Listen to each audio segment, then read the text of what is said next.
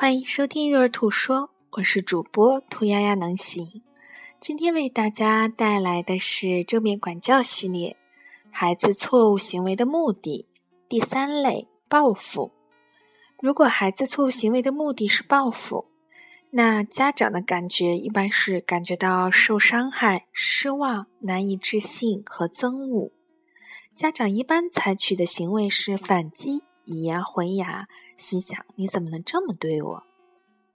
孩子一般的回应是什么？反击、伤害别人、破坏东西、以牙还牙，行为升级或者换另一种武器来报复。那么，让我们来看看孩子行为背后的信念是什么？我没有归属感，受到伤害就要以牙还牙，我反正没人疼爱。那么正面管教鼓励家长应该如何回应呢？一定要处理孩子受伤的感觉，比如说，你的行为告诉我你一定是受到了伤害，能和我谈谈吗？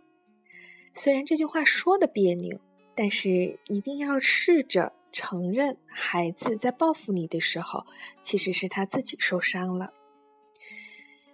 第二呢，是避免惩罚和还击。要进行反射式的倾听。那么，什么是反射式的倾听呢？就是他说了一句什么样的话，你不加自己的判断，只是用同样的语言在重复他说的话。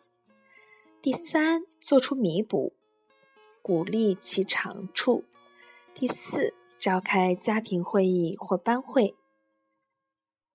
感谢你的收听。